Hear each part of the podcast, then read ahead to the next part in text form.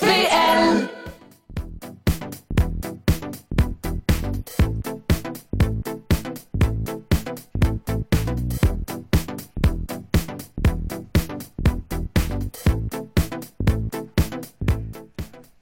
Bonjour à tous et à toutes, ici Marie Chabot-Johnson euh, de l'émission Recto Verso pour une émission un peu spéciale, pour une émission de une heure et demie. C'est un nouveau format qu'on essaie ici à l'émission et peut-être même, on va peut-être avoir même deux heures.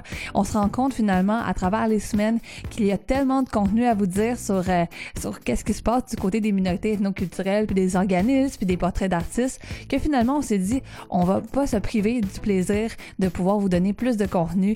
Euh, donc on, va, on va avoir une émission pour environ une heure et demie à partir des prochaines semaines.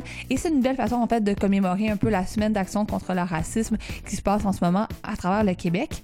Donc aujourd'hui, à l'émission, on va tout d'abord, euh, en fait, en deuxième partie d'émission, on va parler avec l'organisme Prisme. Prisme qui est un, organisme d'accueil pour les personnes immigrantes ici même à la salle, mais qui agit dans le Grand Sud-Ouest, qui est actif depuis près de 30 ans quand même. Et après ça, on va parler aussi des événements à venir euh, dans la prochaine semaine. Donc, on va parler entre autres avec Tina Septi du gala euh, de la soirée Maghreb qui s'intéresse particulièrement à dynamiser les femmes des communautés maghrébines autant en mode en musique que en, euh, en entrepreneuriat.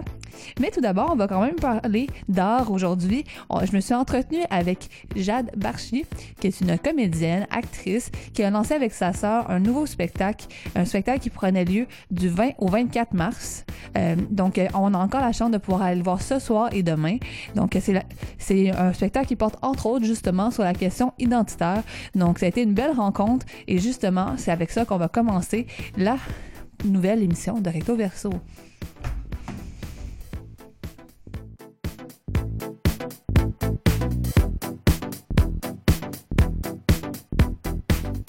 Comme vous le savez, à l'émission Recto Verso, on aime mettre de l'avant des artistes d'ici, issus de la grande diversité montréalaise. C'est toujours l'occasion de faire des belles découvertes à travers des portraits. Aujourd'hui, je reçois euh, la comédienne, actrice Jade Barchi. Elle est cofondatrice du théâtre Everest qu'elle a créé avec sa sœur. C'est ainsi, plus précisément du 20 au 24 mars, les deux sœurs présentent la pièce Bâtarde au Mail, Montréal Art Interculturel. Il s'agit d'une autofiction sur leur quête identitaire en tant que québécoises d'origine mixte, c'est-à-dire qu'elles sont nées d'un père tibétain et d'une mère québécoise. Mais sans plus attendre, je la laisse elle-même se présenter. Je m'appelle euh, Jade Barchi, j'ai 25 ans, je suis euh, comédienne et euh, fondatrice de la compagnie, ben, cofondatrice de la compagnie de théâtre Théâtre Everest avec ma sœur Chloé Barchi, qui n'est pas là aujourd'hui. euh, voilà, euh, donc dans la compagnie, j'écris, on met en scène et on joue. Et ça ressemble à ça, voilà. Et vous dansez aussi, euh, donc c'est vraiment comme très multidisciplinaire. oui, la danse, c'est euh, on n'est pas des chorégraphes, on n'ajoute pas chorégraphe dans le dans le descriptif. Okay. dans le descriptif, mais dans le spectacle, il y a des petites chorégraphies, oui, des petites danses, mais j'irai pas jusqu'à me proclamer chorégraphe.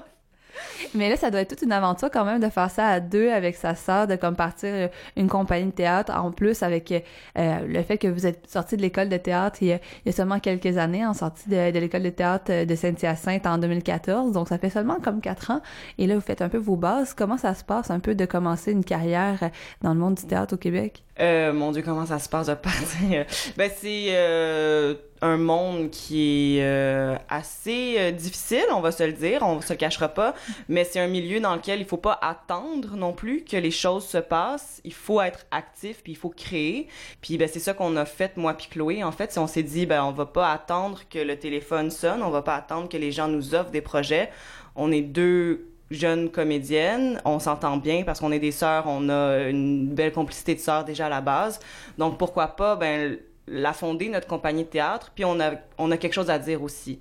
Donc euh, voilà, donc ça, ça se passe bien pour ah. dire euh, finalement ma sortie dans, dans le monde euh, théâtral.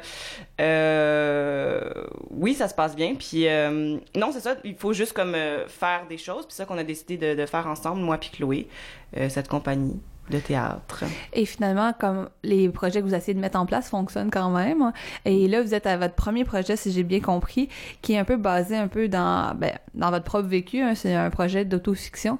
Qu'est-ce qui vous a poussé un peu à faire ce, projet-là qui est basé un peu sur votre vie? Comme vous disiez justement que vous aviez quelque chose à dire, c'est quoi justement? Qu'est-ce que vous voulez dire à travers ça? Hmm. Euh, ben en fait, euh, Bâtard, c'est vraiment né de d'un désir de répondre un peu à une question. Puis ça, c'est quelque chose qui, revient toujours dans comment on, quand on décrit le spectacle. La question de, de base du spectacle, c'est tu viens d'où? Euh, donc, en tant que femme d'origine mixte, euh, c'est sûr que c'est une question qui nous a, qu'on s'est fait poser dès notre tout jeune âge. Mm. Euh, donc non, mais tu viens d'où vraiment? c'est ça, exactement, exactement ça. Puis il y a une partie justement du spectacle où est-ce qu'on on fait une énumération de questions et de clichés euh, qu'on se fait dire et poser euh, au courant de notre vie.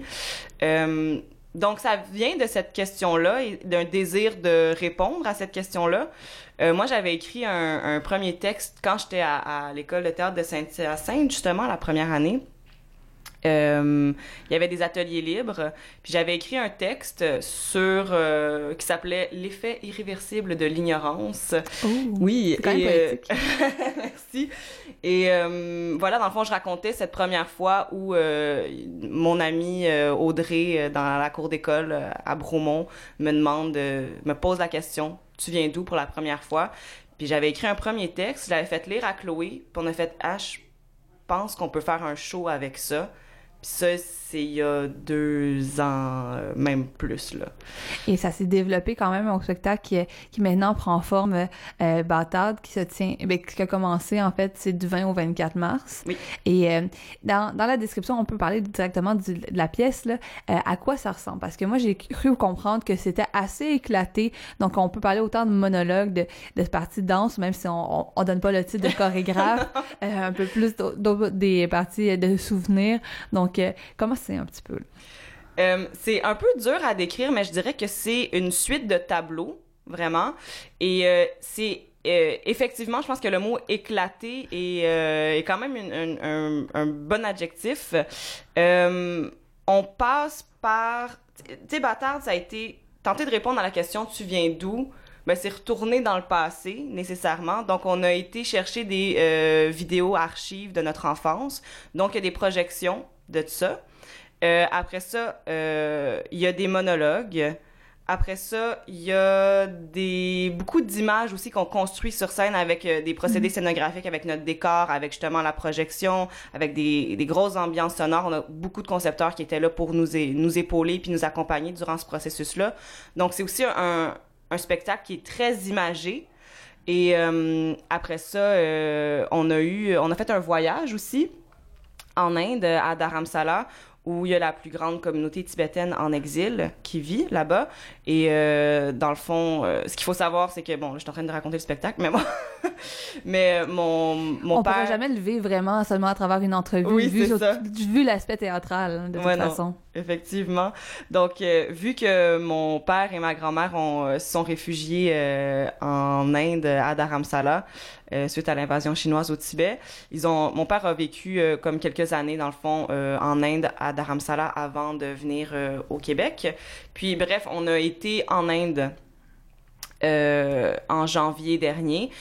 Puis on a, on a avec notre père et notre grand-mère et on a euh, pris des images de ça. Donc il y a aussi des images de notre voyage en Inde.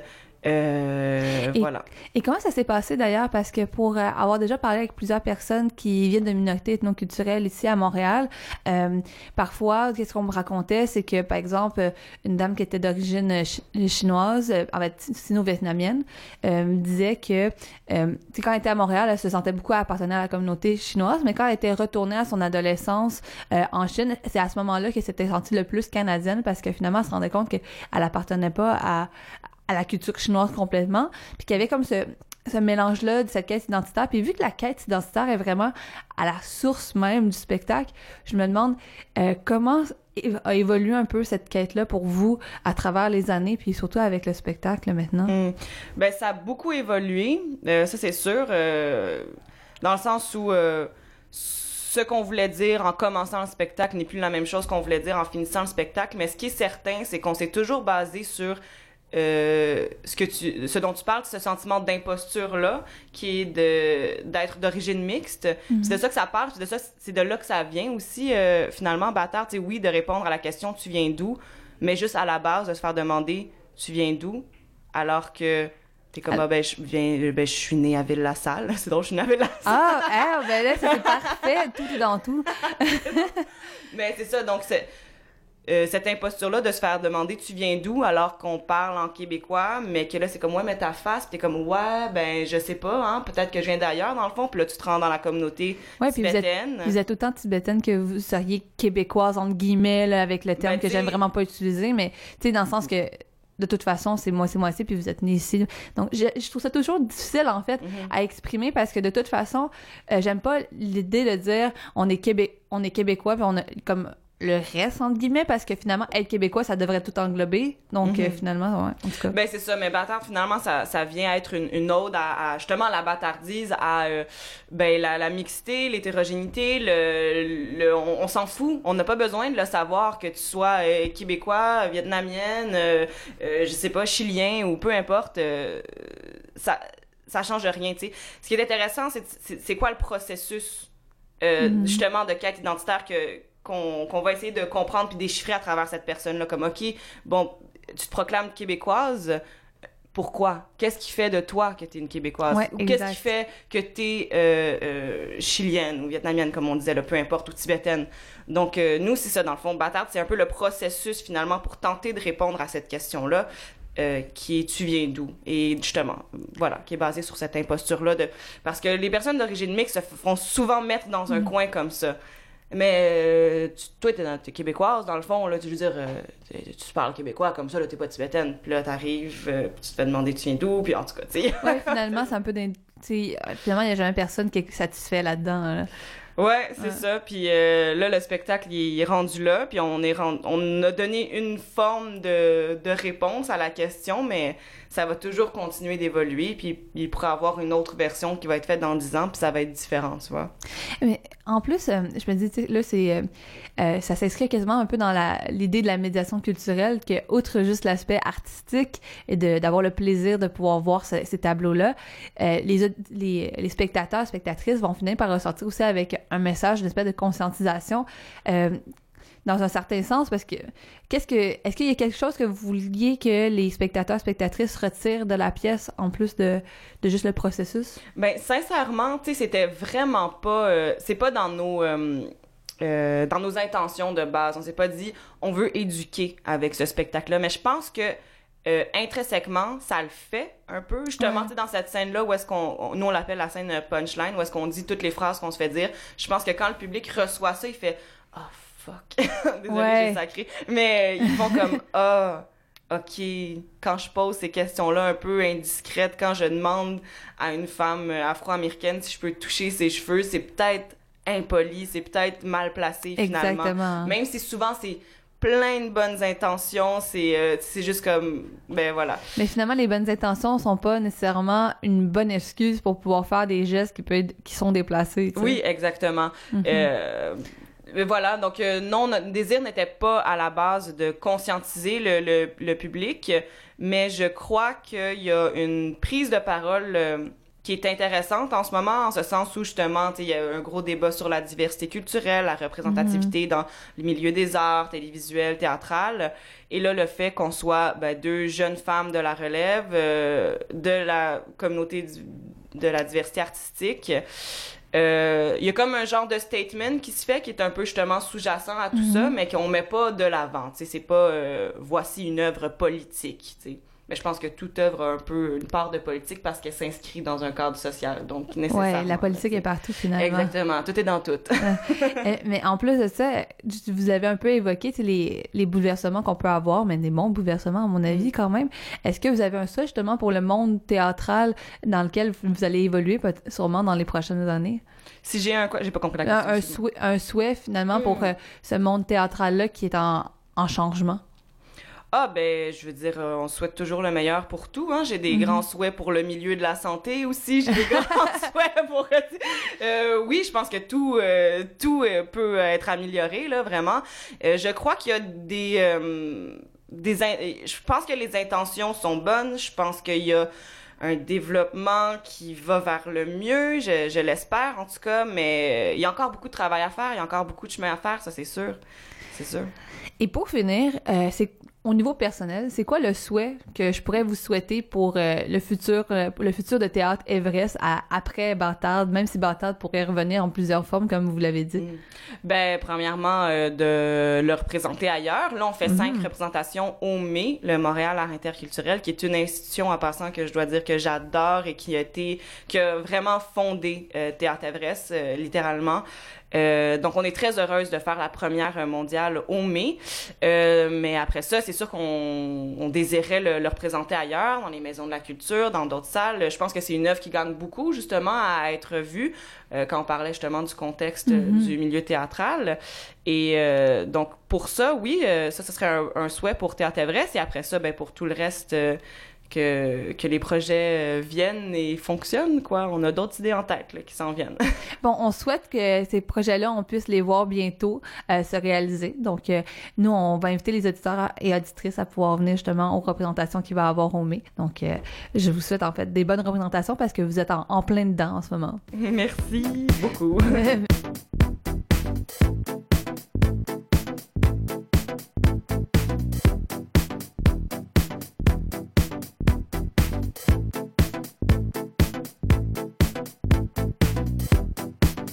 Bonjour, mon nom est David. Euh, je suis le plus jeune de six enfants. Donc, euh, j'ai quatre sœurs et un grand frère. Puis, je pense euh, certaines qualités qui me définissent euh, sortent du fait que j'ai grandi dans une assez grande famille, avec euh, toujours du monde autour, puis à toujours un peu s'écouter. Donc, je pense l'empathie et peut-être l'intelligence émotionnelle jusqu'à un certain point est sortie de là. Et puis, étant jeune, par exemple, moi et mon frère, on a un écart d'âge de 15 ans. Donc, lui, quand il a eu son enfant, mon premier neveu. Moi, j'avais 11 ans à l'époque. Donc, c'est devenu comme quasiment un petit frère neveu. Donc, ça, ça, ça continue à, changer les dynamiques. Puis j'ai, je suis devenu oncle assez jeune, puis grand frère ish, euh, si on voulait. Puis ça m'a toujours permis, c'est bizarre, mais comme ça fait toujours plus mal, je pense. Moins quand quelqu'un fait mal à moi, mais quand quelqu'un me fait, fait, mal à un ami ou quelqu'un de proche, c'est toujours plus euh, blessant si on veut. Et on se met toujours en dernier, je pense, avec cette, cette sorte de, relation, en tout cas pour moi, où est-ce que euh, je vais me fendre en 15 et m'oublier et ensuite se rappeler que je dois faire quelque chose pour moi-même. D'où des fois j'ai eu des passes parce que j'oubliais de faire du self prendre soin de moi, bien me reposer et tout et tout. Et, euh, des fois trop me surmener même. Donc, euh, c'est un danger. Mais sinon, je pense que j'essaie d'être le plus optimiste que je peux. J'ai l'aspect pragmatique plus en, détail ou dans la pratique, mais je quand même j'essaie de voir euh, la vie sous un bon œil, puis d'être le plus le plus positif possible. Je pense qu'il n'y a pas assez de ça à tous les jours, donc c'est le fun à avoir. Puis j'adore rencontrer de nouvelles personnes, puis essayer d'aider le monde quand ils sont un, peu mal, malaisés ou quoi que ce soit d'autre. Puis dans le cadre de cette simulation qu'on fait ici au Parlement jeunesse du Québec, euh, aider peut-être un peu les personnes qui sont la première premier discours, première fois qu'ils brisent la glace, première expérience à naviguer, et juste à être, une force un peu plus positive si on veut. Peut-être pas pour les dire quoi faire, mais peut-être pour les pousser vers une direction qui sera là, mais pour les encourager un peu. Donc c'est un peu ça. Et sinon, une des longues façons que je me décris des fois, je vais peut-être commencer à questionner ça à un moment donné, mais c'est montréalais. Je suis né à Montréal, d'origine rwandaise. Je suis originaire du Rwanda. Je parle fièrement la langue comme première langue que j'ai parlé, ensuite le français. Et j'ai aussi vécu à Edmonton, donc je suis aussi franco-albertain d'adoption. Donc c'est une autre réalité, je pense que j'ai eu la chance d'apprendre, puis qui est très riche aussi, qui m'a fait permettre de voir la francophonie au Canada en tout cas, de façon majoritaire, euh, dans le contexte québécois, canadien, montréalais en tant que tel, et dans le contexte minoritaire, en tant que franco-albertain, en Alberta, à Edmonton en tant que tel, où est-ce qu'il y a des milliers et des milliers de francophones, mais que c'est très précaire tout de même pour la francophonie et que c'est une lutte en tout temps pour conserver la langue. Donc, l'aspect d'être minoritaire dans une langue euh, et euh, majoritaire dans une autre langue sur un territoire euh, légiféré ou non. Je pense que c'est très riche et ça a permis, ça m'a défini aussi, ça m'a ouvert des horizons que euh, j'aurais pas eu la, la, chance d'avoir qui été ouvert à moi, ouverte à moi. Et puis mieux même connecter, apprendre davantage à naviguer dans le Canada qu'on a ici, peut-être un peu dans le monde avec les quelques voyages j'ai eu la chance de voir. Qu'est-ce que c'est Montréalais, Québécois, Canadien?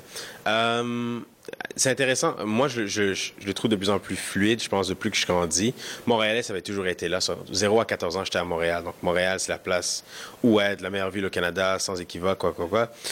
mais tout de même, il y a une richesse qui vient de Montréal, il y a une richesse de ça en réalité, des fois, je me, je me questionne parce que des heures à 14 ans, t'es quand même jeune. Il y a des choses que tu fais, des choses que tu ne fais pas. Je, ne suis pas sorti dans les bars, je suis pas sorti dans les bons restos, quoi que ce soit d'autre. À la plage, je faisais des activités dans des quartiers avec mes amis. J'allais à l'école, etc., etc. Donc, ça fait très traditionnel, mais dans une belle ville, belle ville quand même. Puis, euh, je pense que ça a changé beaucoup avec le temps québécois, euh, franco-albertain d'adoption, euh, canadien, je pense que c'est d'autres identités que j'ai aussi, tout aussi. Kinyarwanda, je pense que c'est une identité qui manque euh, culturellement. Religieusement, jusqu'à un certain point, euh, je pense qu'il y avait beaucoup de liens entre la religion puis le, mon pays d'origine aussi quand je grandissais. Et euh, je vais revenir peut-être là-dessus un peu plus tard, mais euh, sur, en tant que tel, euh, l'aspect de, d'être Canadien en tant que tel. Je pense qu'on quand même, on a un peu gagné la loterie quand on est venu ici, quand mes parents ont choisi de venir ici.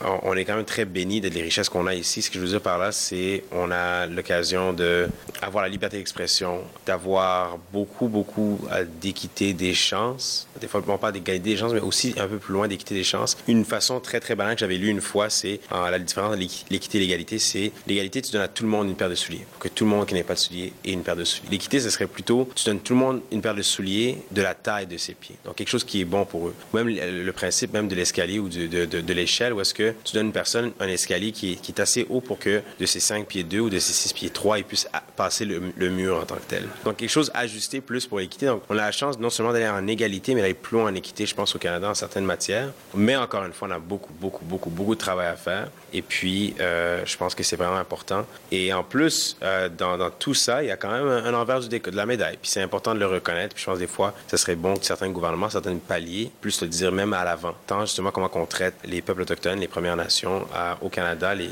les, Métis, les Inuits, les personnes des territoires, mais des réserves tout aussi, ou hors réserve, qui sont là, les personnes qui étaient là avant nous-mêmes. Très souvent, qui sont, qu'on qu habite sur des terres non cédées, qui sont les leurs, comme où est-ce que j'habite à Ottawa-Gatineau, qui est une terre non cédée, algonquine, du peuple Anishinaabe. Donc, c'est important vraiment de garder cette réalité-là au centre, aussi écouter, surtout avec les, les belles valeurs qui, ressortent des peuples autochtones, tant par la circulaire que euh, par des valeurs de, euh, de richesse, euh, l'importance de la femme, l'importance de la famille, l'importance de la mère, l'importance des aînés, le cycle naturel de la vie, le cercle, la, mère tortue. Donc, tout ça, les Amériques, je pense c'est important, c'est riche et c'est des choses qu'il faudrait amener plus de l'avant dans l'éducation, ça aussi ce qui m'anime à tous les jours. J'aime ça faciliter des expériences pour du monde, si je peux dire ça comme ça, d'une façon assez lousse. Je, vais définir ça un peu plus, mais euh, j'aime prendre part à des activités, euh, des compétitions, et très souvent extracurriculaires, qui prennent énormément de mon temps, euh, mais qui sont très gratifiants pour plusieurs raisons. Un, dans l'application, quand je participe en tant que tel, ça me permet de me démarquer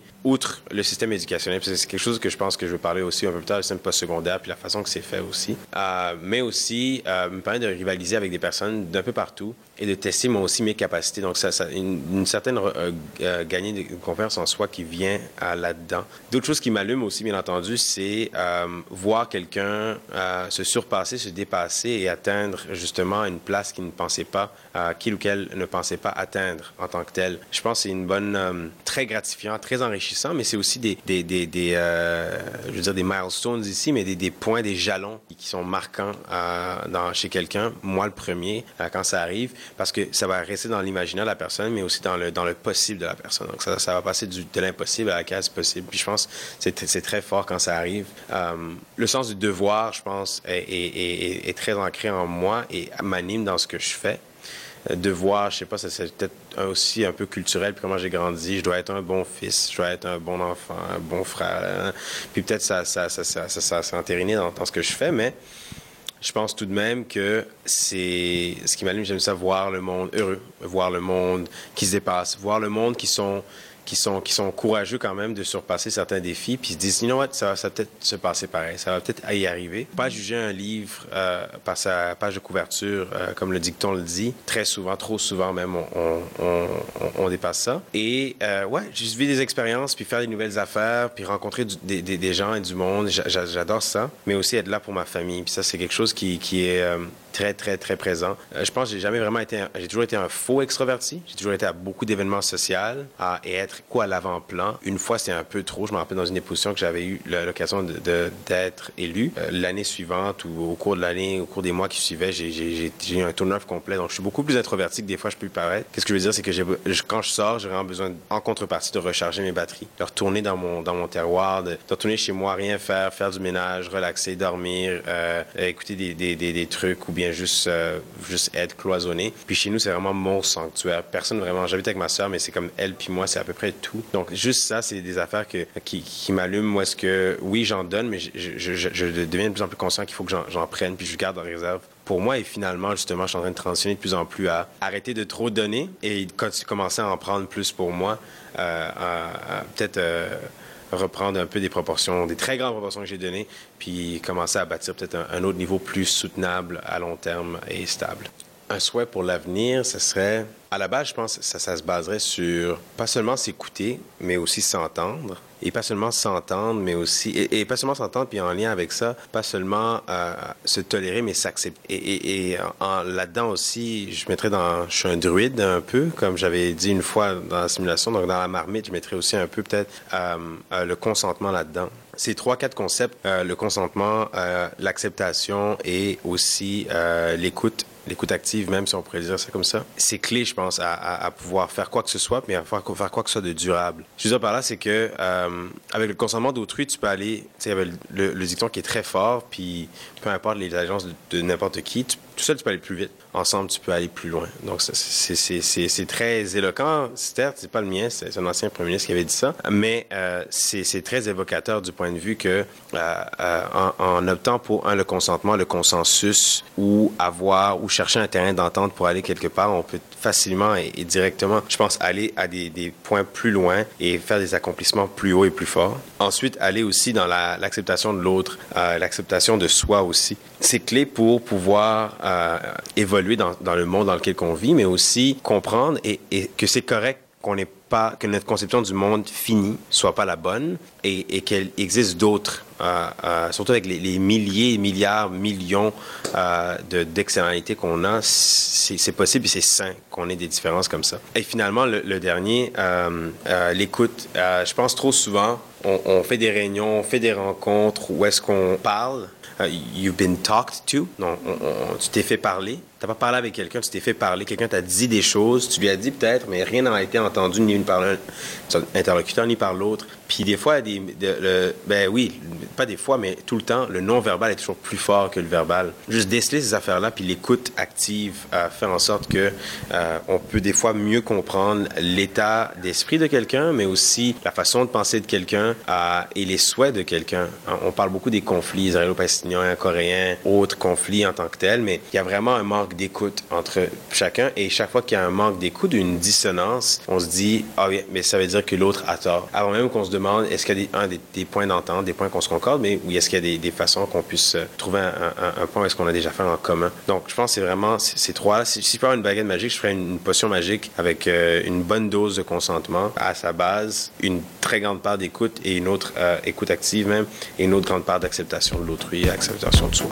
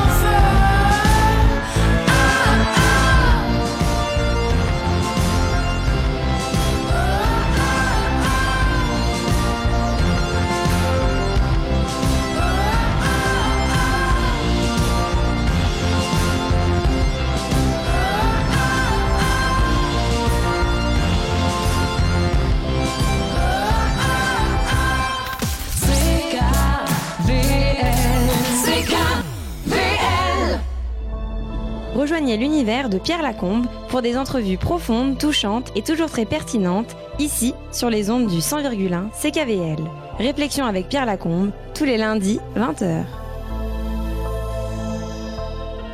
Junkie de jazz, prends ta dose avec Colette Schreibert. Elle te propose ses sélections du moment dans Coco Jazz, tous les mardis de 19h à 22h. Coco Jazz, on devient accro. 100.1 CKVL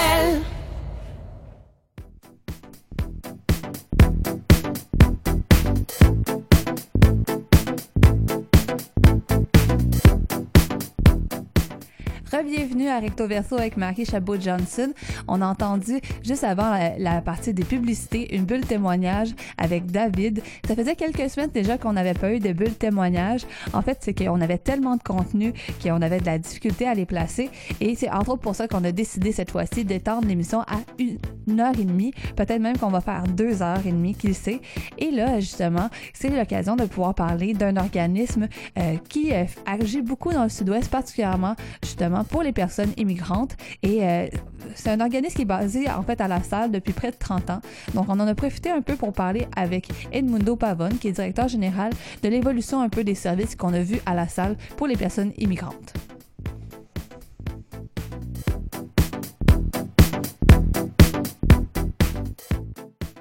Bon, mon nom c'est Edmundo, Edmundo Pavone. En fait, je suis directeur général de ERSOM Centre Prisme, qui est un organisme d'accueil pour immigrants à la salle, établi à la salle depuis à peu près une trentaine d'années. Oui, ça fait très longtemps que vous êtes là.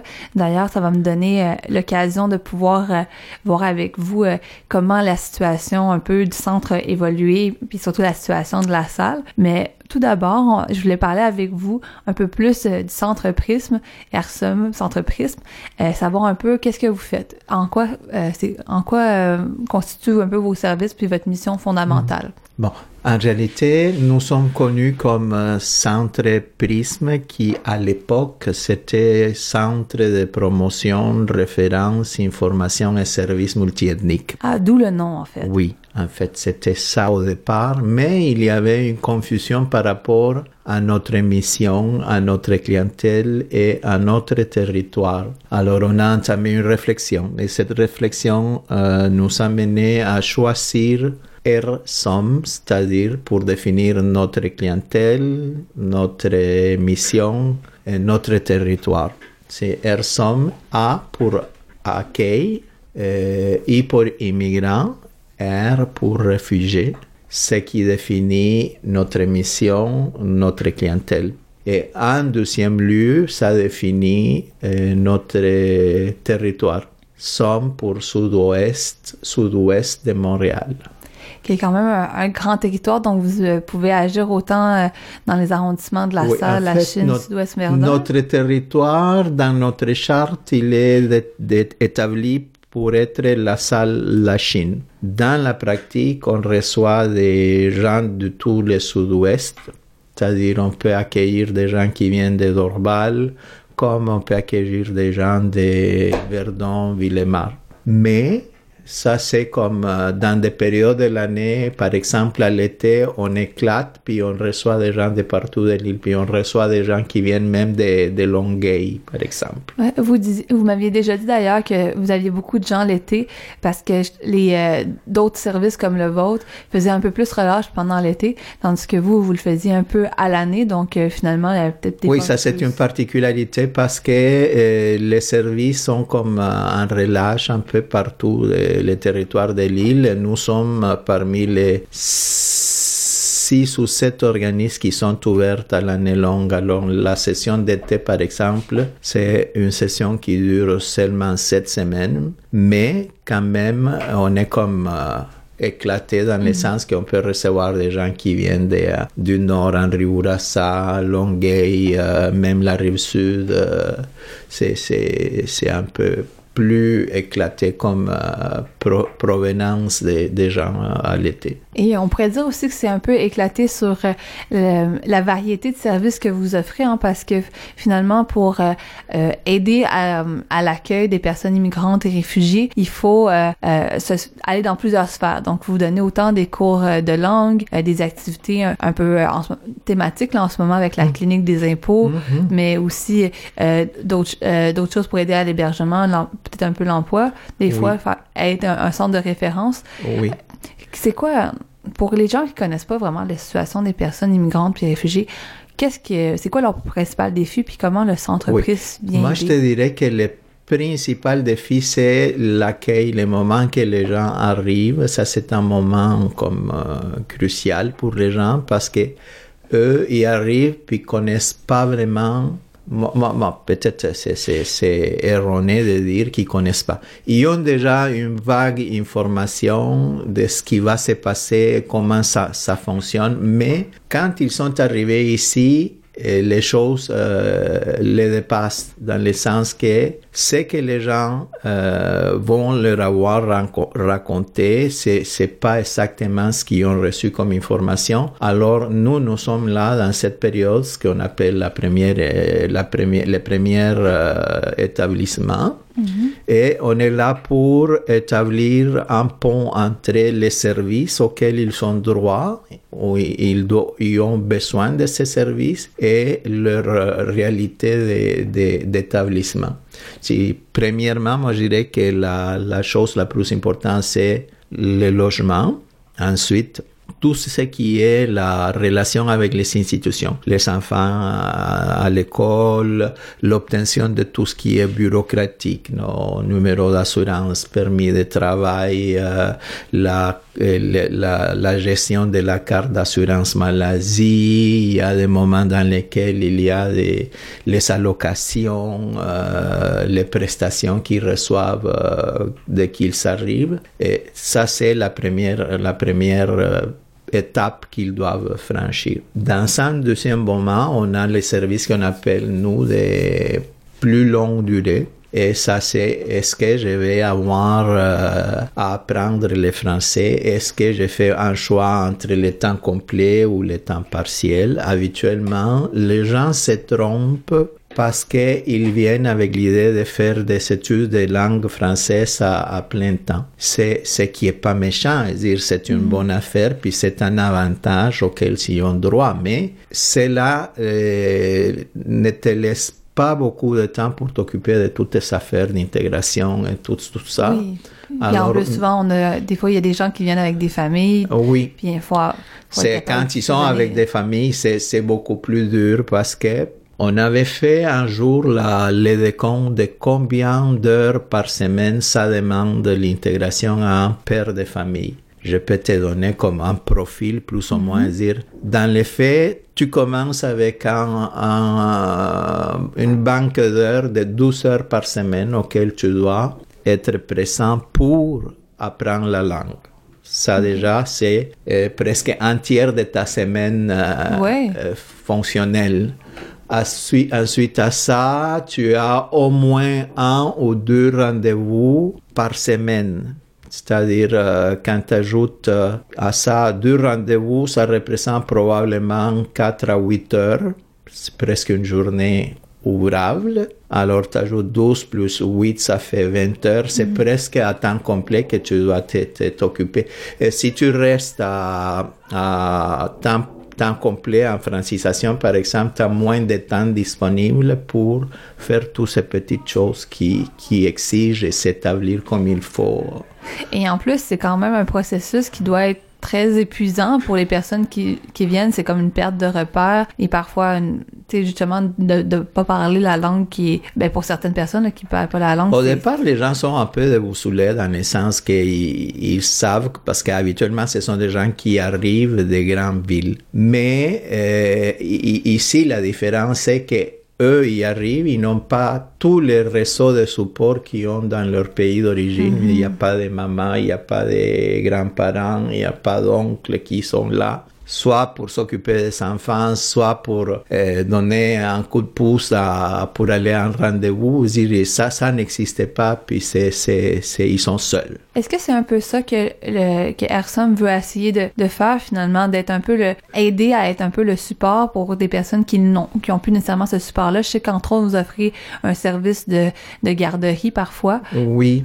En fait, il y, a, un travail qui s'est fait comme à, deux niveaux, si on peut dire. Moi, je dirais peut-être trois. Le premier niveau, c'est bon, formation, servir d'intermédiaire entre la société, les services de la société, la, famille qui arrive et qui, qui commence à l'apprivoiser. Ça, c'est la première. Le, le deuxième niveau d'intervention, c'est plus à long terme. Là, c'est à aider la famille à se- s'organiser, l'outiller, l'outiller quand les sens- dans le sens de leur apprendre la langue ou les langues, aussi euh, des services qui sont des supports, comme euh, toi tu me rappelais que nous avons un service de garde chez nous, mais aussi c'est comme toute cette partie qui est très importante que parfois on la néglige, c'est toute la partie de rebâtir tout ce qui est le réseautage autour de la famille, se faire des amis, partager avec d'autres parents, avoir une vie sociale, chose que les gens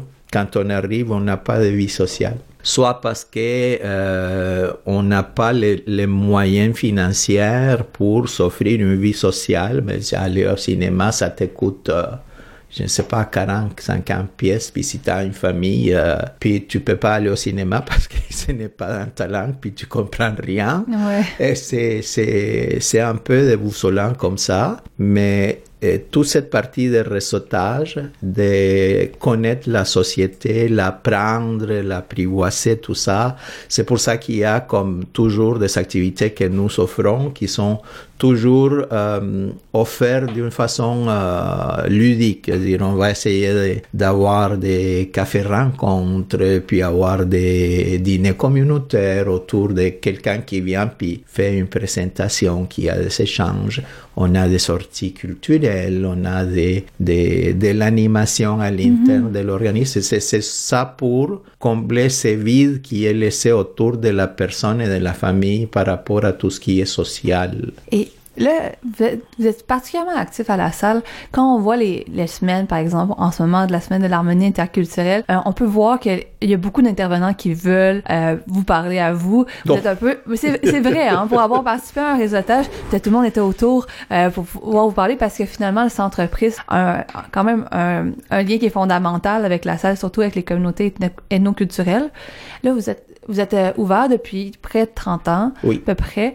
Euh, le paysage de la Salois a quand même relativement changé dans les dernières années, dans le sens que, un peu avec euh, les changements qu'on peut voir avec, euh, avec la ville de Montréal, il y a de plus en plus de personnes qui viennent s'établir à la salle, qui n'étaient pas nécessairement les mêmes personnes euh, au niveau euh, monétaire, entre autres, ou- ou qui venaient avec, pour euh, finalement être vivre en banlieue. Comment vous, vous, voyez, vous percevez ça, ce changement-là à la salle? Puis, euh, en fait, c'est quoi vos constats, en fait, sur cette évolution-là qu'il y a eu dans les dernières années? Puis comment, finalement, vous vous positionnez à travers ça? Bon, je pense que le changement le plus euh, radical, si on peut dire, c'est le changement d'attitude envers la diversité et l'immigration. Je vais te raconter des anecdotes au niveau de mon arrivée à la salle il y a à peu près une trentaine d'années. À la salle, il y a eu un moment de rejet par rapport à l'immigration. C'était comme on, on était associé à les phénomènes de pauvreté à la salle. C'est-à-dire, La salle s'a toujours classé comme une ville euh, de familles de classe moyenne, plus ou moins euh, bien établies financièrement. Et l'arrivée des communautés ethnoculturelles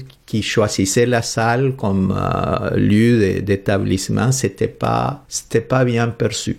C'est- on, l'associait comme euh, euh, la cause de la pauvreté qu'il y avait dans nos statistiques quand on faisait des études à l'époque. A comme une corrélation immédiate entre, finalement, Oui. entre les minorités En fait, culturelles euh, il y a- et ça quand... Il y a eu Ouais. des moments vraiment euh, ridicules dans lesquels on s'était posé que- la question si on devait, si on devait demander euh, un passeport à la, à la sortie du métro en Grignon pour pouvoir venir.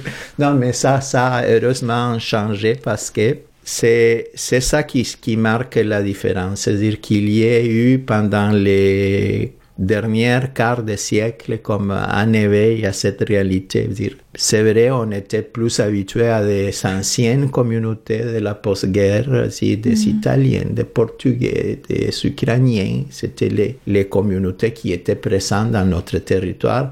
Mais cette euh, immigration nouvelle venue des, des euh, sud-ouest asiatiques, euh, de l'Amérique latine, c'était pas c'était pas courante. C'était, on était plus habitué à une immigration euh, post-guerre euh, européenne d'origine. Ça, ça, que ça nous ressemblait euh, en termes génétiques plus à ce qui est le, qui est le, le Québécois, la Salois moyenne de, de, dans notre territoire. Mais euh, je pense que ça, ça, et ça nous a mené à des choses comme euh, ce que nous faisons aujourd'hui, c'est-à-dire la semaine de l'harmonie. Et ça, ça, ça parle beaucoup si je fais la comparaison d'ici euh, 2018 puis euh, euh, 1998, c'est une différence énorme. Puis on a des, des instances au niveau de la municipalité, de l'arrondissement qui sont beaucoup plus sensibles à cette... euh, euh, moi, j'ai de la misère à parler de phénomènes, mais de, cette réalité, disons, socio-démographique, euh, de ces changements qu'il y a eu euh,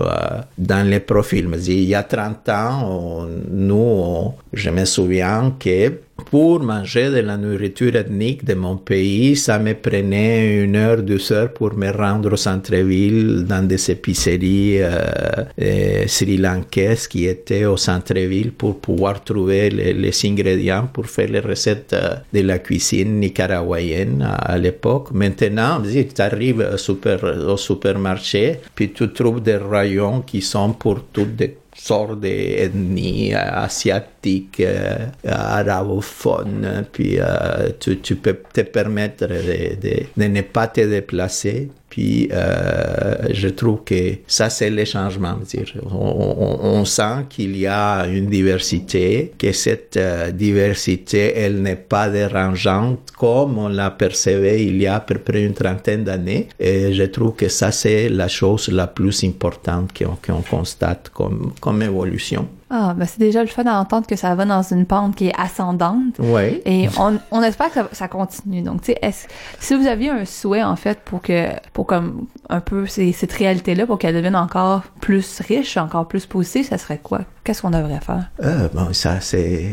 Les grandes questions philosophiques, hein? Oui, c'est très, très dur à te formuler. Moi, moi ce que, ce que je souhaite, c'est que on fasse plus la question est-ce que on a l'habitude de toi de, de c'est, comme euh, dans nos dans nos codes génétiques quand on voit quelqu'un qui n'est pas avec les profils euh, auxquels on est habitué dire c'est quoi ton de, d'où tu viens moi personnellement je te partage un peu mon, mon expérience je, je, je suis un québécois je suis un lassalois mais ça c'est pour ma conscience à moi dans mon intimité dans mon, mon moi-même si on peut le dire comme ça.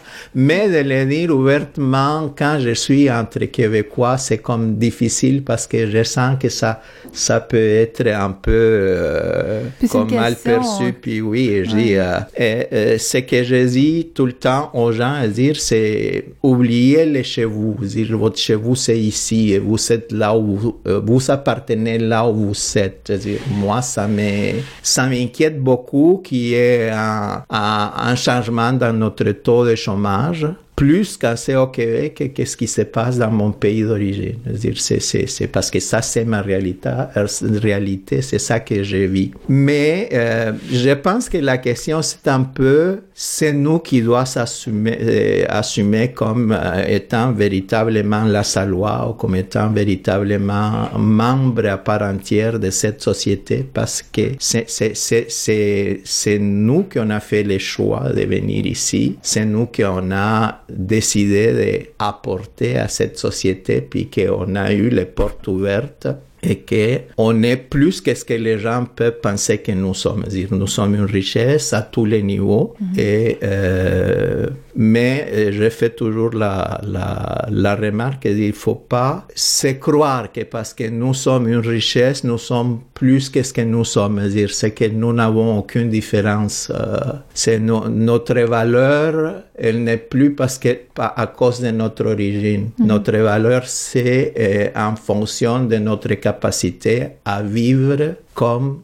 ce que nous sommes, c'est- c'est- c'est-à-dire des gens d'ici. C'est la richesse humaine finalement. Ah oui, exactement. Mais donc sur ça qui était en plus l'organisme, en plus de comme aider directement les personnes qui sont immigra- immigrantes, vous avez tout un volet sur la promotion de la diversité finalement. Oui, en fait, euh, ça, ça, on l'a ajouté il y a à peu près euh, dix ans qu'on a, on a commencé à nous inquiéter euh, de tout ce qui est la partie euh, d'intervention qui concerne la diversité.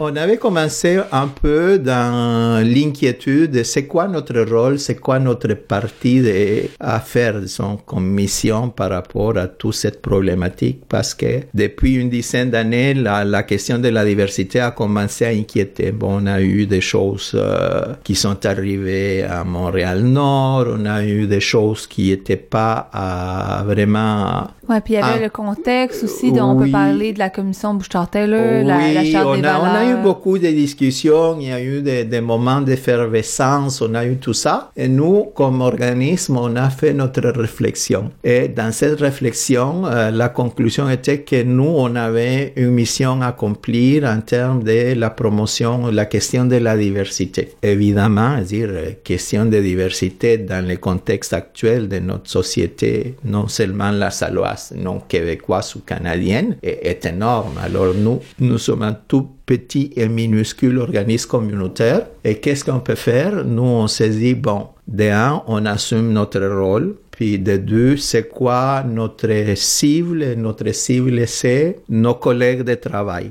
Nos collègues de travail communautaires, c'est-à-dire les organismes qui sont autour de nous. Et on s'est dit, bon, on va outiller ces gens-là pour qu'ils comprennent, pour qu'ils soient mieux préparés à travailler avec. Et c'est comme ça qu'on avait commencé un petit programme. euh, on organisait des petits déjeuners causeries, on faisait venir des, des personnes ressources pour euh, nous expliquer, nous éclairer sur des problématiques particulières des, des, des immigrants, des, des nouveaux arrivants, euh, l'emploi, les chocs culturels, toutes ces choses-là. Nous, on, on a commencé à travailler comme ça et on organisait des petits euh, déjeuners causeries. Ensuite, la deuxième chose, c'était comment on fait la promotion Parce que ça, c'est le problème. Je peux travailler avec mes collègues puis les outiller, mais comment je fais aux gens, euh, comment je touche la population pour dire, bon, voilà, il y a des immigrants ici,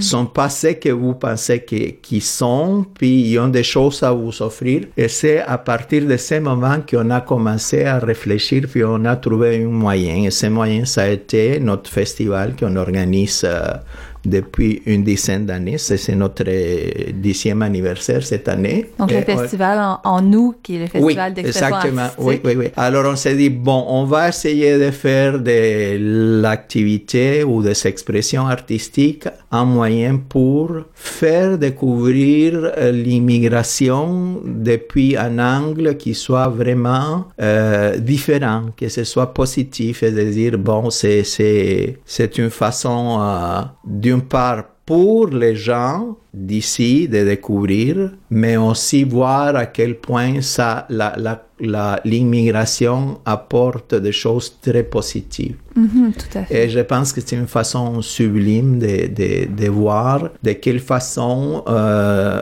on essaye de faire un rapprochement. Et moi, je dis tout le temps, les festivals d'expression artistique d'ici et d'ailleurs, c'est comme, euh, sans prétention, moi, je pense, un exercice de rapprochement interculturel. euh, moi, je dirais le plus grand exercice de rapprochement du Sud-Ouest. Puis favoriser vraiment beaucoup la mixité sociale à travers ça. Mais outre le festival qu'on c'est sûr qu'on va vouloir aller voir euh, en août, euh, il y a aussi en fin de semaine, dans le cadre de la semaine interculturelle, vous ouvrez vos portes un peu euh, à tout le monde ce samedi et vous organisez également un, un un petit spectacle qui s'appelle Percufolie. Et euh, qu'est-ce que j'aimais à dire d'ailleurs quand on a parlé un peu de la programmation la semaine dernière, c'est que les percussions sont des instruments qui sont presque universels. C'est sûr que c'est une gamme d'instruments, mais on peut les voir à travers le monde, que ce soit en, en Amérique latine, en Asie, en, en Afrique, ou en Amérique du Nord, en Occident. Donc, euh, finalement, je- pour conclure un peu, on va pouvoir... Je me demandais si on pourrait parler un peu cette activité-là. Oui, euh, on a choisi euh, ça, a une connotation africaine et on vient à l'interne de, souligner la semaine de la culture africaine.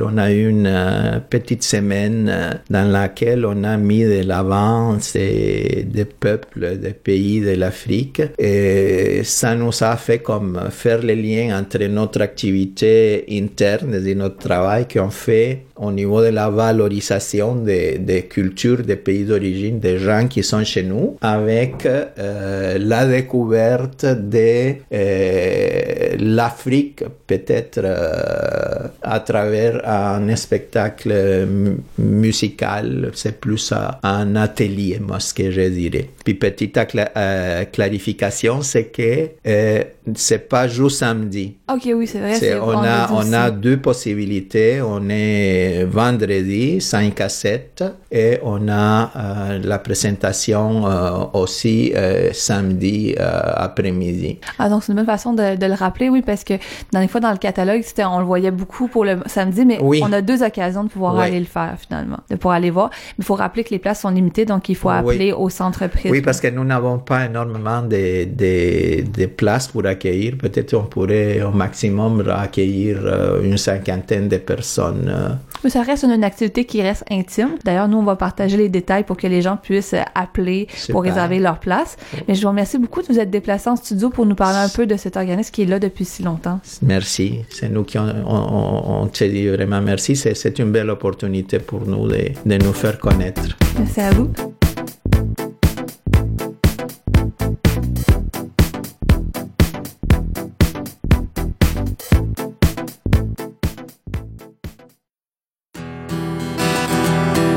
Salut, je suis Hélène Lapierre, une Lassalloise, et je viens de réaliser un grand rêve, la création d'un album de musique, des interprétations à ma couleur.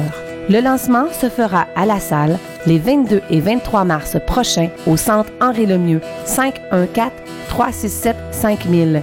Merci à CKVL 100,1 FM de faire jouer les pièces de l'album et d'encourager les gens de la communauté. Bonne écoute! Je n'ai pas peur de la route, faudra voir qu'on écoute des méandres au creux des reins. Tout ira bien. Le vent l'emportera.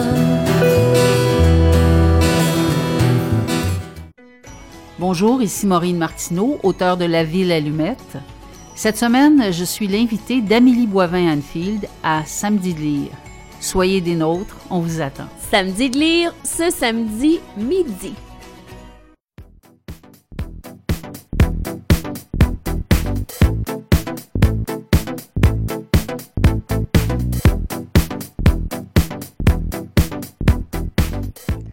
Rebonjour, euh, ici Marie Chabot-Johnson pour Recto Verso. On entame cette dernière demi-heure d'émission de cette nouvelle forme d'émission de une heure et demie. Et euh, comme à l'habitude, en fait, on, on change pas les bonnes vieilles habitudes. On va parler des événements à suivre pour ce week-end et le reste de la semaine qui peuvent s'intéresser justement à cette question, euh, à ces questions plutôt au pluriel, qu'est la diversité montréalaise. Euh, donc, on peut parler autant de table ronde, de spectacles. Et c'est ça qu'on va faire dans cette dernière demi-heure d'émission. D'ailleurs, on va avoir une entrevue avec euh, la l'organisatrice, la directrice euh, de l'événement Maghreb In qui se tient ce soir, en fait, qui se tient demain soir plutôt, et qui s'intéresse particulièrement aux femmes des communautés maghrébines, c'est-à-dire dans l'Afrique du Nord, on pourrait dire. Mais commençons un peu avec des sujets peut-être un peu plus légers que qu'est-ce qu'on a vu dans les derniers temps. Faisons d'abord les, les premiers rappels euh, de, qu'est-ce qu'on pourrait faire ce week-end. On a le spectacle Bâtard avec lequel on parlait en début d'heure qui se tient ce soir et demain soir. Donc, euh, vous pouvez toujours avoir la chance d'aller le voir au MAI, qui est Montréal Art Interculturel, un théâtre qui s'intéresse particulièrement aux aux personnes, en fait, aux artistes de la diversité. On aura d'ailleurs la chance d'avoir des entrevues avec eux dans les prochaines semaines. Et euh, aussi, il y a la possibilité justement d'aller rencontrer les personnes du Centre Prisme qui vont faire des événements ce soir et demain euh, pour faire des portes ouvertes, mais aussi euh, un spectacle de percufolie, de percussion. Donc, on continue là-dessus. Et pour compléter un peu cette belle programmation qu'on a eue dans le cadre de la semaine interculturelle, interculturelle, en fait, la semaine de l'harmonie interculturelle à la salle qui se finit en fait demain. Euh, euh, le centre Henri Lemieux, le centre communautaire et culturel Henri Lemieux présente un spectacle de musique séfarade. Donc séfarade de la région de la Méditerranée. Donc on peut entendre des consonances autant un peu euh, des peuples arabes, turcs et aussi de tous les peuples un peu italiens, grecs et tout ça. C'est vraiment un mélange qui est assez intéressant au niveau musical, qui a été un, bastion en fait pour l'histoire occidentale finalement. Et euh, le- l'ensemble séparate des Méditerranéens, qui s'appelle communément SM, va être samedi soir au Centre culturel Henri Lemieux à partir de 20h. Donc, euh, c'est l'occasion de pouvoir aller les voir. Je pense que le prix des billets est environ à 15 donc ça vaut quand même la peine. Et euh, même si la semaine de l'harmonie interculturelle est finie à la salle à partir de samedi, la semaine d'action contre le racisme continue. En fait, on parle d'une semaine qui s'étend sur 10-11 jours. Euh, ça commençait le 20 mars et ça s'étend jusqu'au 31. Euh, on a vu plusieurs événements en lien avec ça ces temps-ci à la ville de Montréal. Entre autres, on a profité de l'occasion euh, dans l'administration de la ville de Montréal pour annoncer la constitution d'une table ronde, ben, d'une table de concertation en fait qui va s'intéresser au sujet justement de la diversité, de la et de la discrimination, tout ça en partenariat avec les déjà avec les conseils consultatifs de la ville de Montréal. Donc, on a profité un peu de cette journée euh, où on, célébrait, en fait, où on commémorait plutôt euh, cette journée euh, contre la discrimination raciale qui avait lieu mercredi pour pouvoir faire plusieurs annonces. Donc, alors que la- l'administration municipale a comme été critiquée hein, quand même, autant que ça soit, peu importe le parti finalement, dans les dans les derniers temps, en fait, au moment de leur élection au 5 novembre 2017, on déplorait quand même le manque de représentativité euh, au niveau des minorités ethnoculturelles de la part des élus. Et euh, eh bien, ben, on essaie un peu de compenser le tout en faisant plus de- d'initiatives communautaires où qu'on invite directement les citoyens finalement à, prendre part et aussi euh, les des experts du euh, de, euh, des experts en fait du sujet. Parce qu'on peut voir finalement qu'à travers cette table qui est constituée de, de plusieurs membres euh, on parle vraiment des gens qui sont impliqués dans, dans la dans la question depuis assez longtemps. D'ailleurs on tentera euh, pour vous de d'avoir quelques entrevues avec des personnes qui constituent cette table. Donc, c'est l'occasion de peut-être un peu découvrir d'autres perspectives parce qu'on sait que la, question de la grande diversité montréalaise, c'est quelque chose qui est assez grand. Euh, donc, on parle de plusieurs peuples, donc plusieurs réalités. D'ailleurs, euh, dans le cadre de la semaine d'action contre le racisme, il y a plusieurs activités qui sont, euh, qui sont organisées par le Centre Justice et Foi. Donc, euh, c'est sûr que le nom pourrait sembler un peu, un peu euh, religieux parce qu'on a le terme de foi, euh, mais vraiment quand on parle de leurs activités, c'est pas nécessairement juste par rapport à la religion, mais c'est vraiment par rapport à la stigmatisation de la foi dans un sens large. Et ce samedi, même si l'événement est complet, je trouvais que c'est très intéressant de vous en parler. Euh, il organise une, un, événement qui s'appelle Découvrir la diversité musulmane montréalaise. Donc, le principe était simple. Euh, plusieurs personnes pouvaient aller dans un autobus euh, et on faisait un tour guidé de certains quartiers de Montréal euh, où on pouvait parler à travers tout ça de la, de la réalité des diasporas musulmanes à Montréal. Et après ça, on avait plusieurs euh, échanges aussi euh, sur la terre ferme quand on débarquait de l'autobus. Donc, c'est vraiment une belle journée d'activité qui est complète. Et on a vu vraiment qu'il y avait plusieurs personnes qui étaient intéressées. Donc, j'ai l'impression que ça va peut-être être une activité qui va être reprise, euh, qui va peut-être être intéressante à faire. Donc, quand vous voyez des activités comme celle-là, c'est un peu euh, un conseil que je donne aussi à moi-même. Sautez sur l'occasion de prendre des billets parce que c'est toujours très accessible monétairement et c'est toujours des activités qui sont très euh, éducatives, qui sont très enrichissantes, globalement. Euh, D'ailleurs, ils, ils tiennent également une autre activité. Il y en avait beaucoup euh, d'organisées par cet organisme-là au cours euh, au cours de la semaine. Euh, il va y avoir une, une prochaine activité. Mardi prochain, en fait, qui s'appelle L'islam dans les médias, euh, un imaginaire posé en problème public. Donc, à travers une table ronde où il y a plusieurs experts qui vont être là, euh, on va avoir l'occasion de justement parler de comment l'islam est discuté à travers les médias. Donc, euh, comment est-ce qu'on le, décrit finalement? Est-ce qu'on en parle seulement quand on parle de terrorisme? De terrorisme, par exemple. Donc là, à ce moment-là, si on associe seulement la culture musulmane à cette question-là de terrorisme, ça peut finalement causer des préjugés à long terme parce qu'on fait des rapprochements idéologiques. Donc, c'est ce genre de discussion, de- d'idées qu'on va, euh, qu'on va, qu'on va s'intéresser mardi prochain. Donc, si ça vous tente, c'est mardi à 19h et ça va être au centre communautaire de loisirs de la Côte-des-Neiges. Euh, et ça va être animé, entre autres, euh, par euh, trois personnes qui sont assez calées dans le sujet. Donc, on parle euh, de Mélanie Beauregard, qui est une doctorante au département de sociologie de l'Université d'Ottawa, euh, de Johnny Kahn, qui est journaliste traité au quotidien La Presse, et de Botcha Manay, qui est docteur en géographie urbaine. D'ailleurs, j'en profite pour dire que Botcha Manay en- est entre autres justement sur cette table de, de la consultation qui est organisée par la ville de Montréal. Mais avant de continuer un peu plus avec d'autres activités qu'on va pouvoir voir au, courant de la semaine, je voulais partager l'occasion, justement, en parlant de communautés musulmanes et maghrébines, de, les percevoir peut-être sur une autre facette.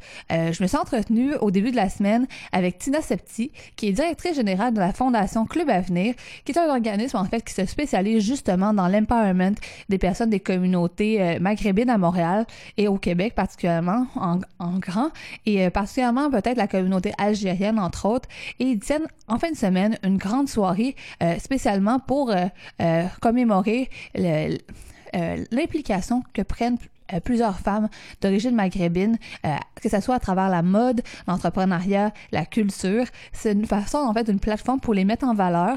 Et c'est ce samedi, donc ça vaut la peine d'aller regarder ça. Mais je vous laisse tout d'abord un peu euh, rencontrer qui était Tina Septi et quels, euh, quels sont les, les grands buts derrière, euh, derrière ces, cet événement qui se tient samedi. Mon nom est Tina Septi, je suis la directrice générale de la Fondation Club Avenir, euh, et ce depuis euh, bientôt trois ans. Donc, euh, la Fondation Club Avenir, son, sa mission, c'est euh, de récompenser et d'encourager l'excellence de la communauté algérienne vivant au Canada, euh, peut-être de façon plus particulière au Québec, parce que c'est vraiment à Montréal qu'on est euh, situé. Et ça fait bientôt 16 ans qu'elle existe. Donc, ça fait 16 ans qu'on tient un gala d'excellence où on remet des prix, des bourses euh, à des gens de la diaspora algérienne qui ont excellé, qui se sont démarqués euh, dans différents domaines. Donc, ça peut être, par exemple, dans l'art, ça peut être dans l'entrepreneuriat, ça peut être dans euh, les sciences, etc. Donc, c'est très, très varié comme euh, diversité, si vous voulez, euh, au niveau des prix. Et euh, on, on veut essayer de faire des événements vraiment riches en, en, en émotions, en couleurs, et aussi de mélanger le côté divertissement avec le côté plus solennel, si on veut, de la cérémonie lors du gala. Mais justement, avant de pouvoir parler des, de cet événement-là, euh, vous en avez glissé un mot, mais ça, ça, ça récompense beaucoup des membres de la communauté algérienne. Et euh, vous me direz si j'ai tort, mais j'ai l'impression que la communauté algérienne, euh, qu'on on va pas nécessairement comparer, mais euh, à, à d'autres, mais je la trouve particulièrement active avec la radio algérienne, mais aussi avec la chambre de commerce, où euh, on dirait que c'est euh, une communauté qui est très ancrée à Montréal. Euh, pour les personnes qui la connaissent peut-être un peu moins, où est-ce que, comment vous la décririez? Je sais pas, c'est un peu bizarre à dire comme ça, mais c'est juste pour en faire Oui. une introduction. Ben, en fait, euh, la communauté algérienne, elle a commencé à s'installer au Québec, euh, particulièrement à Montréal, dans les années 90. Euh, c'est sûr qu'au début des années 90, il y en avait peu, mais aujourd'hui, en 2018, on est euh, à peu près 100 000, euh, dont euh, 90 se retrouvent au Québec et 80 à Montréal. Donc, tout le monde se trouve à Montréal, la plupart. Euh, c'est c'est une communauté, en fait, qui est euh, qui s'intègre facilement au Québec parce qu'on est francophone. Donc, euh, c'est c'est la deuxième langue au pays, donc c'est plus facile pour nous de nous intégrer à Montréal que peut-être ailleurs au Canada. Euh, c'est une communauté aussi qui est très diplômée. Donc ça, c'est une particularité. Pour nous, les études, c'est très, très important. Donc généralement, euh, les immigrants qui arrivent euh, au Canada ont, ont déjà un, un, fa- un haut taux de, de diplôme. Euh, et puis, euh, ici, au niveau de l'intégration, c'est sûr que les diplômes n'ont pas nécessairement la même équivalence. Donc, euh, on doit retourner aux études ou bien se rediriger vers un, un domaine euh, connexe ou un autre domaine parfois complètement différent. Et c'est sûr que oui, on, on est présent. On est présent à Montréal et au Québec. Mais je vous dirais que c'est davantage les peut-être les cinq dernières années qu'on entend davantage parler de nous, qu'on s'organise, qu'on prend un peu plus notre place, euh, que ce soit au niveau des médias, que ce soit au niveau des organismes qui se lancent, euh, les initiatives aussi que la communauté euh, propose. Puis c'est sûr qu'on si on se compare aux, aux autres pays du Maghreb, donc aux Marocains et aux Tunisiens, on fait quand même notre place et on est assez présent. après, c'est sûr qu'il y a encore du travail à faire à l'avenir, mais ça va normalement. on est de plus en plus connus, puis on essaie d'attirer davantage les autres communautés aussi, que ce soit les Québécois de souche ou euh, toute autre euh, population immigrante, à connaître davantage euh, nos traditions, nos coutumes, euh, nos, nos spécificités, si on veut. Ouais, c'est peut-être, euh, je dois l'avouer que peut-être que j'ai un préjugé favorable à, à voir ça parce que j'ai plusieurs amis qui viennent d'Algérie ou qui sont Oui. nés de parents algériens, donc peut-être que mon algorithme Facebook vient, jouer un, un- un petit peu là-dedans. Mais d'ailleurs, Oui. l'événement que vous organisez, pourquoi on se parle aujourd'hui, c'est pour la deuxième édition de Maghreb In. Euh, la première édition s'était tenue en 2016, si je crois bien. Et Exact. euh, après, euh, et le but euh, fondamental, en plus du gala en, en tant que tel, c'est de briser les préjugés qui, qui sont encore nourris aujourd'hui, euh, surtout envers les femmes qui sont issues des communautés maghrébines, et particulièrement algériennes, si on peut bien comprendre, et euh, de présenter des modèles inspirants. Puis là, je voulais vous demander, il y a deux questions qui me venaient à l'esprit en voyant cette belle description, ce but-là. C'est un, euh, quels sont les préjugés qu'on devrait, sur lesquels on devrait s'attaquer, parce que je me dis, vu que nous, là, on est une radio majoritairement euh, francophone euh, et euh, très avec un large public, quels préjugés on pourrait dire à nos auditeurs et auditrices, euh, ça faut arrêter. Euh, maintenant, on, on passe à autre chose, Mhm. euh, on défait ça. Oui, oui. Euh, effectivement, vous l'avez très bien dit, euh, l'événement maghrébine, euh, c'est sûr que c'est pour célébrer et souligner le leadership, le talent, l'élégance des femmes euh, québécoises d'origine maghrébine, euh, parce que ça, il faut le savoir, euh, des maghrébines, il y en a aussi à la terre-mère, si on veut, mais nous, on se concentre vraiment sur les, les femmes qui ont réussi ici, donc c'est qui sont un exemple d'intégration réussie. Et, et le côté leadership, c'est très large. Donc, ça peut être en entrepreneuriat. Donc, on aura par exemple des femmes d'affaires qui vont faire des allocutions, qui vont présenter leur cheminement, euh, les obstacles qu'elles ont rencontrés en tant que femmes, mais aussi en tant que femmes issues euh, de, de minorités visibles. Mais aussi, on aura des chanteuses. Donc, il y a aussi le côté talent, art qui, qui est mis de l'avant à travers cet événement-là. Euh, puis, ce qu'on veut essayer de, de casser un petit peu comme euh, image ou comme, comme tabou, c'est que la femme maghrébine, que ce soit à travers notre communauté ou que ce soit quand elle- on la transpose dans une nouvelle société d'accueil, euh, elle est en mesure de réussir et de se présenter devant un public avec euh, ses, forces, ses qualités et de, les assumer. Donc c'est pas juste bon, on est souvent étiqueté un peu comme des femmes très pudiques, très réservées, qui font les choses un peu en secret euh, chez elles. C'est, vrai que les femmes maghrébines sont reconnues pour euh, donner beaucoup d'importance et de place dans leur vie à la famille, au, au- foyer, au cocon. Euh, mais il y a aussi la carrière professionnelle qui de plus en plus euh, prend de la place. Puis je l'ai dit dans une des vidéos où, j'ai présenté l'événement, le mot euh, entrepreneuriat ou euh, leadership, c'est juste le mot moderne qu'on donne au comportement que ces femmes-là, de génération en génération, ont toujours euh, eu. Donc euh, De l'ambition et de l'audace, finalement. exactement, c'est de l'ambition, de l'audace, de l'intelligence, euh, de la de la débrouillardise surtout, je dirais. Euh, c'est sûr que maintenant, euh, avec l'ouverture au monde extérieur, avec euh, la technologie, avec les différentes euh, évolutions qu'il y a eu euh, à travers le monde, ben les femmes maghrébines, comme d'autres femmes euh, issues de d'autres euh, de d'autres euh, ethnies euh, prennent leur place davantage. Puis on veut euh, leur dire aussi, il est temps en fait qu'on parle de nous euh, dans cette perspective, donc des femmes qui ont réussi, qui s'assument, qui sont fortes, euh, qui ont une belle présence en, so- en société et non pas juste réussir euh, en secret dans notre coin euh, de façon plus réservée, ce qui est plutôt la nature de notre communauté. C'est comme un, un message, un double message. Donc, c'est montrer à la société d'accueil, euh, voilà des femmes qui ont réussi, sont un exemple dont nous sommes fiers, et montrer à notre société, notre plutôt notre communauté d'origine, que euh, voilà, il existe des femmes comme vous qui réussissent malgré les, les obstacles qu'elles rencontrent à, au niveau de l'immigration, euh, peuvent euh, exceller. Puis euh, vous pouvez aussi faire la même chose, suivre leur chemin euh, et que de ne pas être gêné en fait de, de vous présenter comme des femmes qui, qui avaient réussi euh, dans n'importe quel domaine en fait. Justement, on le sent dans votre voix que c'est la partie l'inspiration puis que vous êtes inspiré. Et dans la, dans la description justement de l'événement, on parle beaucoup de ces modèles-là inspirants. Et là, je voudrais un peu plus vous entendre euh, sur les modèles inspirants qui vont être dans cette deuxième édition. Moi, je les connais un peu plus en envoyant la Mhm. liste, j'ai fait des petites recherches, mais euh, je pourrais jamais les, euh, les décrire avec autant de passion que vous le faites en ce moment. oui, alors euh, notre présidente d'honneur cette année, elle s'appelle Bouchra Manaï. Elle est moitié algérienne, moitié tunisienne. Euh, son profil donc qui est très différent de notre présidente d'honneur d'il y a deux ans, qui était Danielle Henkel, qui est donc euh, une femme euh, d'affaires beaucoup plus connue au Québec. Bouchra Manaï, elle, c'est une chercheure, enseignante, citoyenne très engagée. Euh, on, on- lui demande souvent d'intervenir ou plutôt de faire des conférences euh, lorsque il y a des sujets un peu chauds, un peu tabous qui concernent la communauté maghrébine, mais de façon plus large, la diversité euh, à Montréal. Euh, donc, elle, a été, euh, elle a été nommée cette semaine euh, sur la table qui vient d'être formée par la ville de Montréal. Exactement, tout à fait. Moi aussi, j'ai vu, ça il y a quelques jours sur Facebook et j'étais très fière d'elle, très contente qu'elle puisse euh, continuer sur son chemin, en fait. Puis, ça fait plusieurs années déjà que, que Madame Manaï euh, s'implique de cette façon-là euh, et c'est une très bonne représentante de notre communauté. Donc, ça, c'est important de, au niveau euh, des médias de savoir que on a des personnes au niveau de notre communauté qui représentent bien notre communauté, qui, savent de quoi ils parlent, de quoi il et elle parlent, en l'occurrence, parce qu'il y a des femmes. Euh, et, c'est important pour nous de les mettre de l'avant davantage. Et on est content toujours, comme dans, ce cas-ci, que la ville de Montréal ait choisi Bouchra dans son comité, comité pour parler de la diversité. Euh, donc, c'est ça, c'est notre présidente d'honneur. On aura Taina Chalifou, qui est l'animatrice de la soirée, mais également une des euh, invitées en tant que conférencière. Elle, elle est moitié québécoise, moitié marocaine. On, insiste sur la moitié marocaine parce que sinon, si elle était juste québécoise, peut-être que les gens se demanderaient qu'est-ce qu'elle fait dans un événement maghrébin.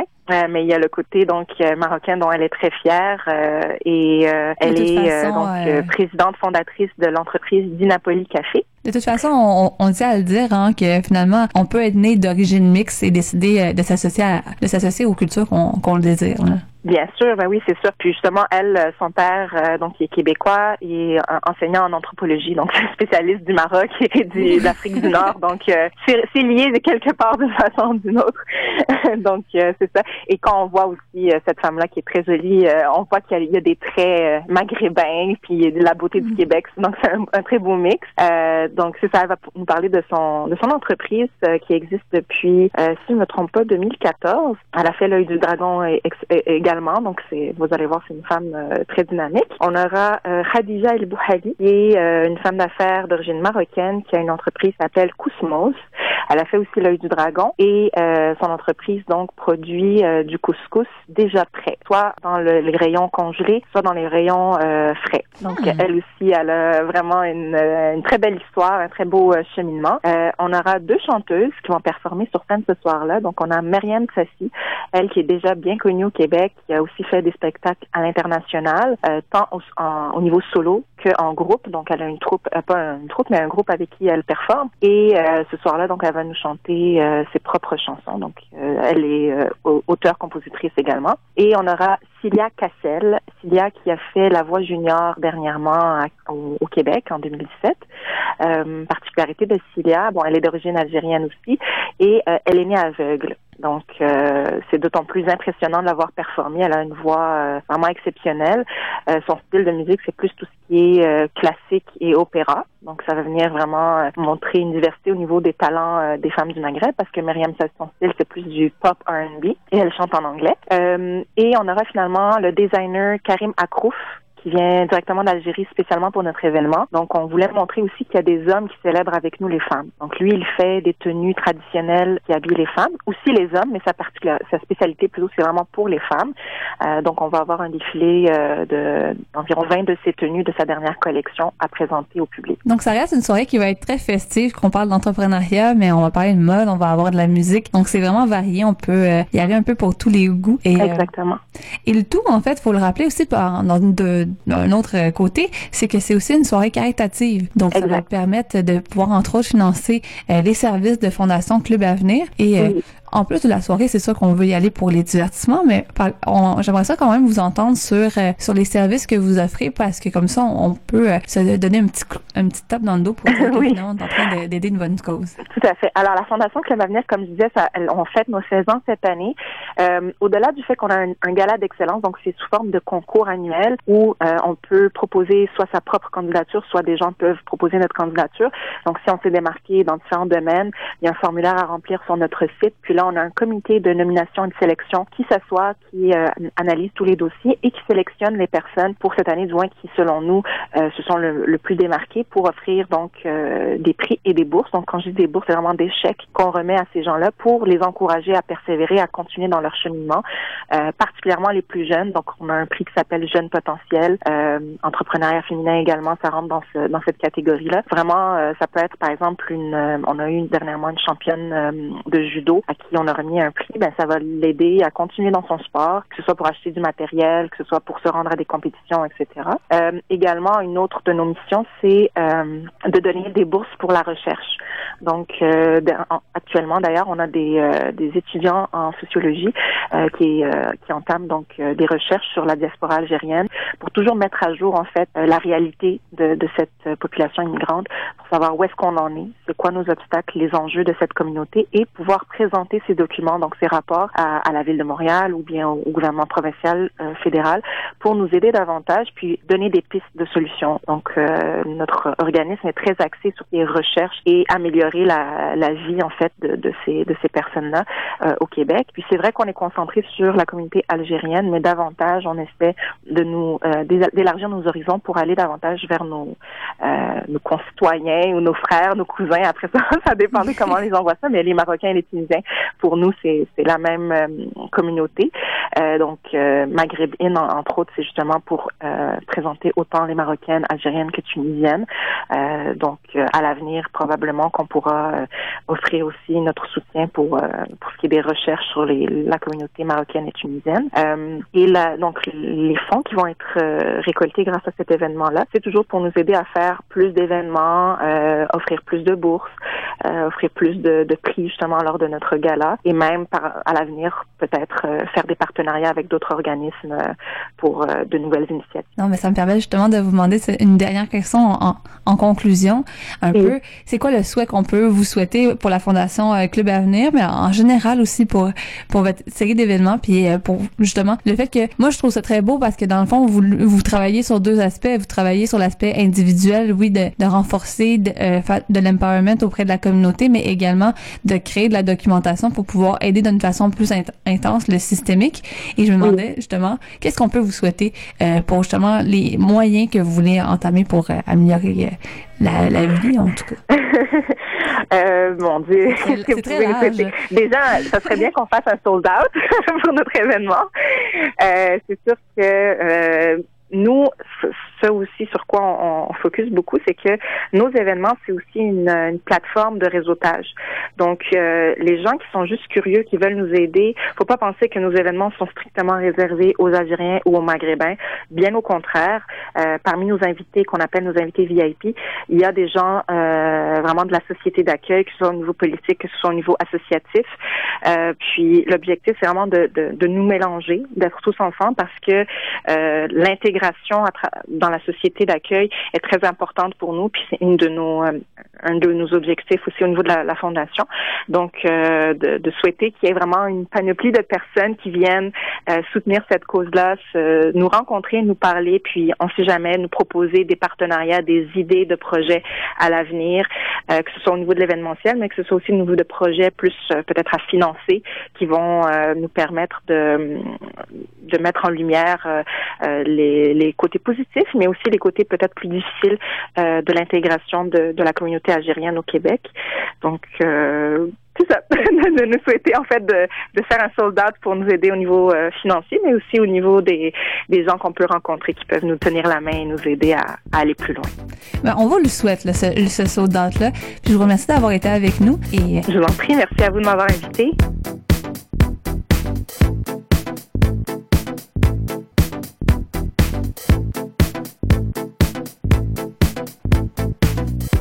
C'était Sina Septi de Maghreb In. Vous voyez à quel point elle a vraiment une passion pour qu'est-ce qu'elle fait et ça s'est quand même assez bien communiqué. Donc, ça va être la deuxième édition de Maghreb In. La première avait lieu en 2016 et là, il, ré- il réitère le tout pour 2018. Donc, on leur souhaite un beau succès, euh, dont justement, comme, euh, comme il disait, de faire un sold out. Donc, euh, qui sait, peut-être que ça, que ça va se faire cette année. Euh, on leur souhaite, ça c'est certain. Mais c'est toujours le, le fun de voir aussi des galas qui récompensent les personnes de la communauté, parce que ça nous permet de, à nous qui ne font pas nécessairement toujours partie de chacune des communautés, euh, de pouvoir découvrir des personnes avec des parcours très intéressants. Ça avait été le cas d'ailleurs euh, en février lors du mois de euh, le mois de l'histoire des Noirs, donc on avait pu découvrir plusieurs personnes. Donc on espère vraiment continuer à pouvoir vous vous montrer des portraits d'individus à travers le temps justement, donc à travers l'ensemble des, des émissions qu'on va faire. À recto verso.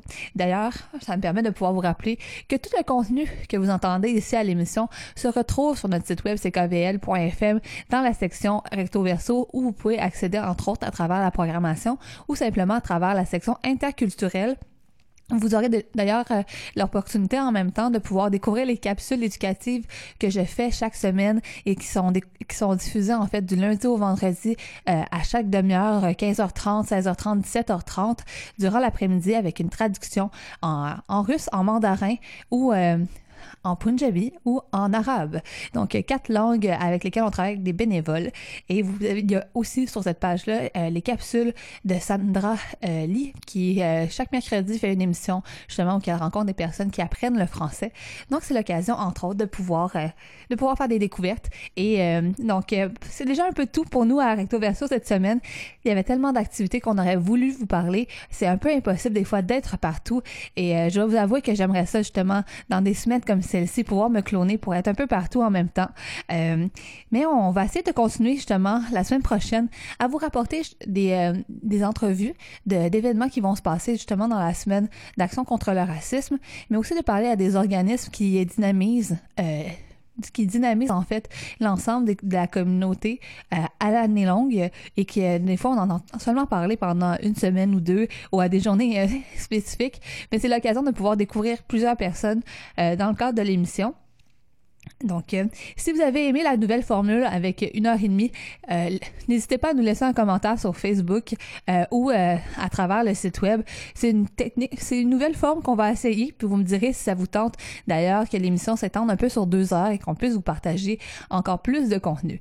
Et donc, c'était tout pour moi. C'est Max Chabot-Johnson qui était à l'antenne de CKBL FM pour pour votre émission Recto Verso.